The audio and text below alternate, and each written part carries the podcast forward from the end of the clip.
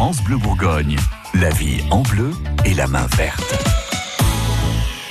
On vous parle d'experts, on vous parle de plantes avec euh, bah, des choses toujours intéressantes et votre magazine de la vie pratique met tout en œuvre pour vous aider à avoir un beau jardin. Gilles Sonnet, vous êtes notre expert en plantes d'intérieur. Chaque jour, vous nous présentez une plante du moment. Ce matin, le Médilina, alors c'est quoi? C'est une plante exotique euh, qui porte bien son nom, Médilina magnifica. Et c'est une plante assez impressionnante qui fait une grosse grappe de, fait une fleur qui laisse, euh, quand elle s'ouvre, laisse s'échapper une grappe euh, rose, euh, un très joli rose. Et c'est une fleur à bractée qui, est assez longue, qui va plus ou moins être suspendue, pour ainsi dire. Ces, grappes vont pendre sur le côté du pot. Et c'est une plante qui a horreur des courants d'air, euh, qui adore la chaleur, c'est une plante exotique. Euh, donc ça, c'est des choses sur lesquelles il faut faire attention. Je voulais la mettre un peu à l'honneur aujourd'hui parce que c'est vrai qu'on on la voit de temps en temps, mais peut-être pas assez souvent. On n'en profite pas assez. C'est une plante qui a vraiment de pleine saison de printemps et de début d'été, euh, qui permet d'avoir euh, quelque chose de spectaculaire et décoratif dans un appartement ou une maison. Donc c'est vraiment une plante à tester.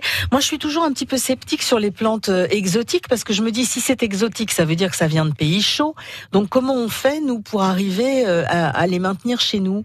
Mais justement, on, évite le courant d'air, on les laisse à l'intérieur. On va considérer cette plante-là comme une plante d'intérieur, donc la, la, température va toujours correspondre, été comme hiver. Euh, et on a quand même beaucoup, beaucoup d'essences exotiques maintenant hein, dans nos. Euh, quand on, regarde les magazines ou autres, on, on, a essentiellement des plantes qui ne sont pas des plantes locales. Hein. Oui, mais dans les pays chauds, il y a souvent un taux d'humidité qu'on n'a pas, même dans la maison. On arrose, évidemment, pour compenser. On maintient de l'eau euh, dans des soucoupes pour compenser également. Donc tout ça, ça permet d'être euh, plutôt bien proche du climat de, des plantes euh, exotiques.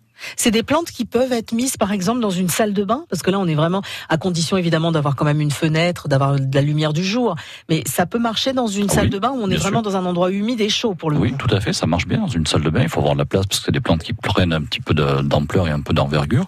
Et si la salle de bain est confortable, il n'y a aucun problème pour mettre ce genre de plantes dedans. On n'y pense jamais à mettre des plantes dans sa salle de bain. C'est dommage. C'est dommage parce que, comme vous le dites, la chaleur et l'humidité, ça correspond à beaucoup, beaucoup de plantes. Et en plus, il y a le lavabo à côté, c'est pratique pour arroser. Pour arroser, c'est bien. Puis même s'il y a un peu de poussière, on peut la doucher directement, c'est bien.